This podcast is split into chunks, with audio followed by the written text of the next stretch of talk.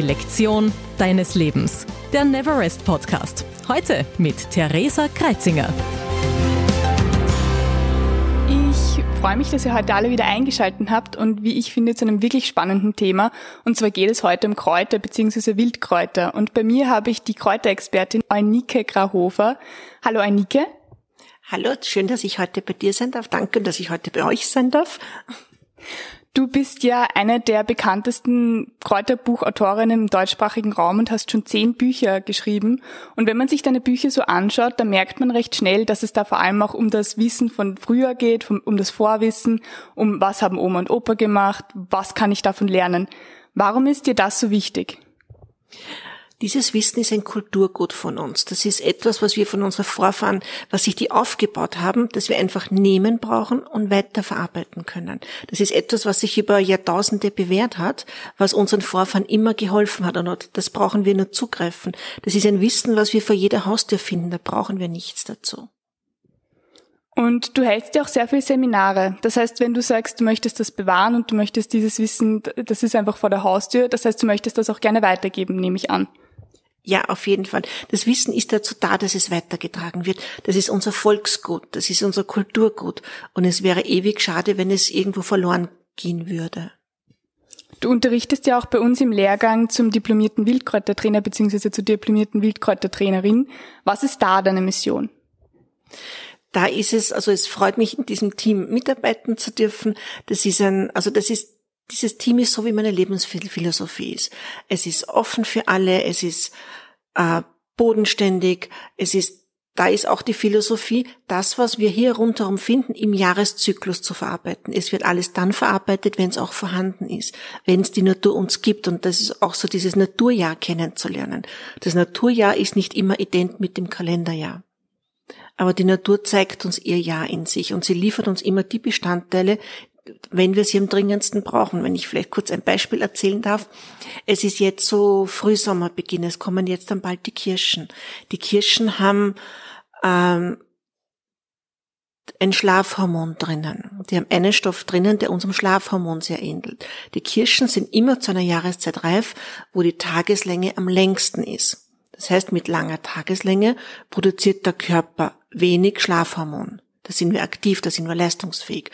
Und zu dieser Zeit schenkt uns die Natur eine Frucht, die dieses Schlafhormon drinnen hat. Und über das Essen der Frucht wird uns ein Hormon zugeführt, was der Körper gerade nicht produziert. Und so können wir vor allem, vor jeder Pflanze, vor jeder Frucht, die wir finden, das auch mit dem menschlichen Körper in Parallelen setzen. Und das finde ich einfach so spannend. Total, das habe ich gar nicht gewusst. Mm, und wenn man sich so anschaut, gibt es ja wirklich Unmengen an Kräutern und wie man so schön sagt, es ist für jedes Kraut, also für jedes Wehwehchen ein Kraut gewachsen. Was ist dein Lieblingskraut oder gibt es ein Kraut, wo du sagst, ohne dem kannst du einfach gar nicht? Wir haben in den Familien so, ich, ich sage jetzt mal Ahnenkräuter so, ich erzähle das ein Beispiel. Ähm, meine Oma dort, wo sie gewachsen ist, ist ein Wacholder gewachsen. Also für mich ist es der Wacholder und als zweite Pflanze der Beifuß.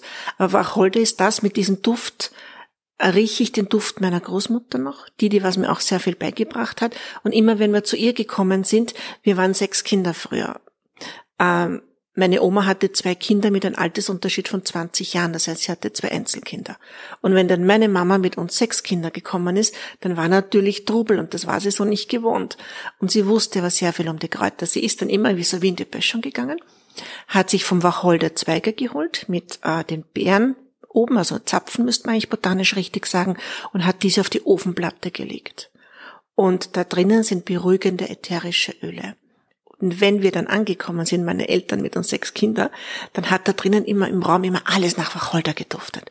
Und wir sind reingegangen und diesen, in dieser Überfreude, hallo Oma, haben wir ganz tief eingeatmet und haben einmal diesen Wacholderduft extrem abbekommen, der aber ein beruhigendes ätherisches Öl ist. Körperwärmend und körperberuhigend. So wurden wir in unseren Überschwang aber mal ganz liebevoll sanft heruntergeholt. Und das ist diese Verbindung, wenn ich Wacholder wo riech, ist immer noch die Verbindung zu meiner Großmutter da. Ah, ist aber eine schöne Geschichte. Und wofür verwendest du den Wacholder? Weil man kann ja aus Wildkräutern von Naturkosmetik bis zu Likören, Schnäpsen, zum Essen, Säfte oder ja, einfach wirklich fast alles machen. Wofür verwendest du denn? Den, den Wacholder verwende ich einerseits, also ich habe das bei meiner Tochter dann auch gemacht. Ich habe also zu meiner Geburt hat meine Mama einen kleinen Wacholder von meiner Oma bekommen. Der ist zu meiner Geburt eingepflanzt worden. Und der ist mittlerweile fast so groß wie ich. und ich fahre immer hin und schneide mir dort was runter. Und wenn ich jetzt am Herd was koche und ich schalte die Ofenplatte aus, dann lege ich auf die auskühlende Ofenplatte gern ein Stammerl Wacholder hin, um einfach diesen Duft und dieses Flair in den Raum zu bekommen. Die Beeren nehme ich sehr gerne als Gewürz. Wenn jetzt so der Herbst und so Mitte September die, die Erkältungs- und Grippezeit losgeht, dann kaue ich immer wieder Wacholderbeeren, weil das den Mundraum desinfiziert. Jetzt, jetzt eigentlich gerade auch aktuell, wenn wir so virale Themen haben in der Gesellschaft, dann bin ich auch die, die viel Wacholderbeeren kaut, weil das den Luft, äh, den Mundraum desinfiziert. Die ganze Luft, alles was über den Mund in den Körper kommt, wird einmal mit diesen ätherischen Ölen desinfiziert. Man kann trotzdem mal krank werden, kein Thema, aber ich kann sehr viel schon abhalten. Und dann räuchere ich gern damit und dann gebe ich ihn auch, ich, ich zerstoße ihn und gebe ihn Alkohol für so ein Körpereinreibungen. Und in Salben gehört er sowieso dazu. das ist, glaube ich, auch für viele Zuhörerinnen und Zuhörer bei uns wirklich sehr spannend, weil du bist ja wirklich eine Kräuterexpertin, aber viele sind ja noch Amateure oder kennen sich auch wirklich fast gar nicht aus. Und darum interessiert es auch sicher viele, was so die drei Kräuter sind, wo du der Meinung bist, die sollte jeder haben, die sollte jeder vor der Haustür haben oder die sollte man zumindest kennen und erkennen. Das ist eine der schwierigsten Fragen, die du mir gerade stellst.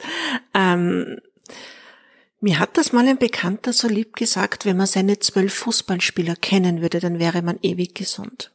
Jeder Körper äh, funktioniert verschieden. Und jeder Mensch hat verschiedene drei, vier Pflanzen, die einem wirklich helfen können. Für mich weiß ich es familiär oder äh, durch körperliche Erfahrung. Bei mir ist es ganz klar der Wacholder, dieses ganz stark desinfizierende, dieses körperwärmende, dann ist es der Beifuß, dieses muskelentspannende und dann ist es die Schafgabe. Die Schafgabe auch die, die Frauenpflanze, wenn man so Frauenthemen in der Familie hat. Nur jeder Mensch funktioniert anders. Jeder Mensch hat genetisch bestimmt, äh, bestimmt andere Erkrankungen und hat auch aus seinem Leben, durch das, wie er halt lebt, andere Erkrankungen. Und deshalb hat jede andere Pflanze, und das macht es ja noch spannender, jemanden entdecken zu helfen, was sind denn deine Pflanzen? Was sind deine Fußballspieler, die dich perfekt bedienen können, die dir das liefern, was du brauchst? Das stimmt. Und lernt man das dann auch bei dir in der Ausbildung? Das ist genau das Spezielle an dieser Ausbildung. Es gibt ja viele äh, Kräuterschulungen, aber mir ist es ganz wichtig, diesen Jahreszyklus zu verstehen. Warum verwendet man was? Den Inhaltsstoffen von den Pflanzen, was tun die am Körper? Es ist ja das eine, etwas zu essen, und wenn ich weiß, was es bei mir tut, dann kann ich kann ich das so einsetzen, wie der Hippokrates gesagt hat, die Nahrung sollte dein Heilmittel, dein Heilmittel sollten deine Nahrung sein. Und dann auch dieses Geschichtliche dazu. Mir ist es ganz wichtig, die Geschichten von den Menschen dazu zu kennen. Was haben wir für Erfahrungsberichte dazu? Wann wurde das verwendet? Die Feinheiten dazu. Auf was haben sie geschaut? Wie wenn sie Hollerkoch gekocht haben, haben, wurden immer zwei, drei Zwetschgen aus der Ganze hineingegeben. Das kann man betrachten, okay, damit das gut schmeckt. Oder ich kann es aus einer anderen Zeit beleuchten, die hatten damals keine Uhr.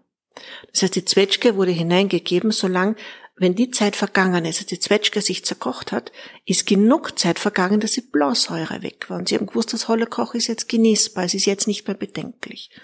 Und so kann man Rezepte anders hinterfragen und auch das ist mir wichtig. Dieses Verstehen, die Hintergründe zu erklären. Dankeschön. Und jetzt, wo alles so grünt langsam, jetzt wo der Sommer endlich vor der Tür steht, welche Kräuter sind da jetzt gerade am Kommen? Welche Kräuter gibt's gerade momentan? Ich meine, es wird sicher ziemlich viele geben, aber vielleicht kannst du da auch uns ein paar aufzählen für unsere Hörerinnen und Hörer. Wenn wir jetzt so in der Natur schauen, da gibt's diese vom Jahreszyklus so diesen Spruch, wenn äh, der Weißdorn verblüht, sind die Hollerblüten zum Pflücken. Und wir haben genau diese Gratwanderung jetzt. Der Weißdorn ist schon der, der im Abblühen ist. Und beim Holler merkt man, die Hollerblüten gehen schon los. Es war ja nicht so, dass man früher die Zeit hatte, dass man immer hinausgegangen ist, wann ist jetzt was, sondern man hat Naturbeobachtungen angestellt. Man hat das ähm, Schöllkraut Schwalbenkraut genannt. Wenn im Frühling die Schwalben wieder fliegen, dann ist die Zeit gekommen, dass man das Schöllkraut schon findet.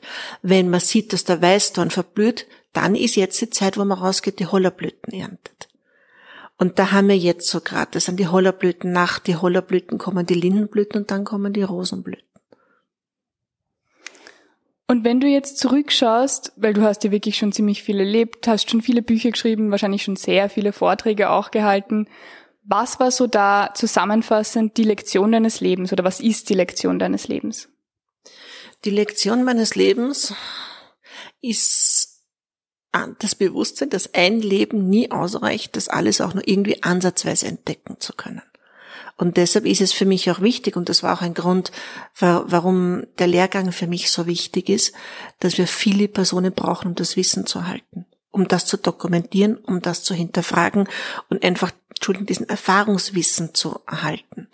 Weil wir haben in Mitteleuropa über 400.000 verschiedene Pflanzen.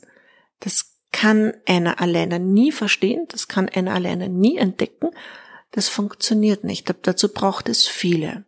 Und deshalb ist auch wichtig, dass wir uns wieder darauf zurückbesinnen, um auch dieses Kulturgut zu halten. Das etwas, das immer weitergegeben wurde und halt durch die letzten Jahre in Vergessenheit geraten ist und den Generationswechsel nicht mitgegeben wurde. Dass wir da wieder einhaken und das wieder mitgeben.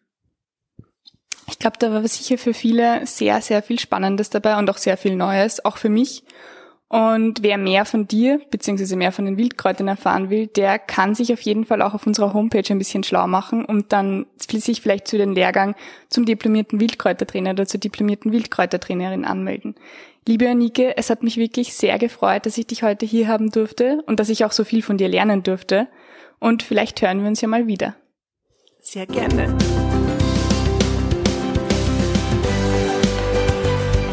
Weiterlernen mit Neverest. Schau gerne auch auf unsere Homepage www.neverest.at.